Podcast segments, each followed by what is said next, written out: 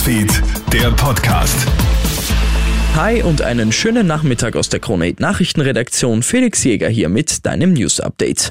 Aktuelle Zahlen aus Wien zeigen jetzt, bei etwa neun von zehn schweren Corona-Fällen handelt es sich um nicht ausreichend Geimpfte.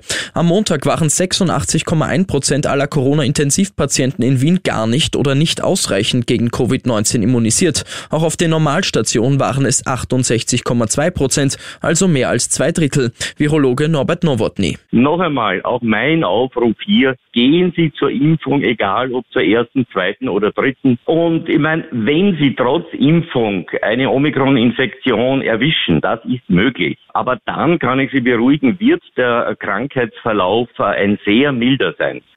Die Polizei reaktiviert Pensionisten. Mehrere Landespolizeidirektionen rufen derzeit pensionierte Kolleginnen und Kollegen dazu auf, sich freiwillig für den Corona-Einsatz zu melden. Es geht um Corona-Kontrollen und Contact Tracing. Die Ex-Polizisten können sich so als vorübergehende Mitarbeiter zu ihrer Beamtenpension was dazu verdienen. Polizeigewerkschafter Hermann Greilinger hält davon nicht viel. Wir haben ja die ersten Zahlen. In Land Oberösterreich wurden über 700 Kolleginnen und Kollegen angeschrieben und circa 40 haben sich gemeldet. Also ein Erfolg wird das sicher nicht werden. Wir sehen solche Maßnahmen als Offenbarungseid für das Versagen bei der Personalpolitik.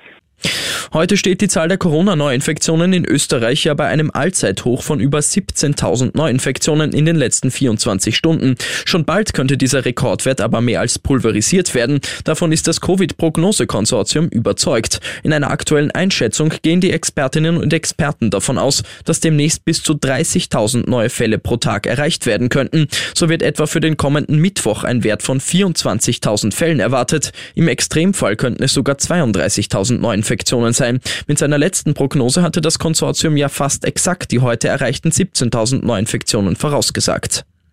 Und die neue Staffel von Germany's Next Top Model steht in den Startlöchern. Dieses Jahr ist unter anderem ein Mutter-Tochter-Duo aus Niederösterreich dabei. Die diesjährige Staffel soll so divers wie nie werden, daher sind die Kandidatinnen wild durchgemischt. So ist die jüngste 18, die älteste 68 Jahre alt. Mit in die Endauswahl haben es auch die 18-jährige Luan und ihre Mutter Martina, die 50 ist, geschafft. Für Heidi Klum ist es ein aufregendes, aber auch schwieriges Jahr, weil viele bekannte Designer abgesprungen sind. Ihnen waren die Kandidatinnen zu divers, wie Klum der Bunten erzählt. Die neue Staffel startet am 3. Februar. Ich wünsche dir noch einen schönen Nachmittag.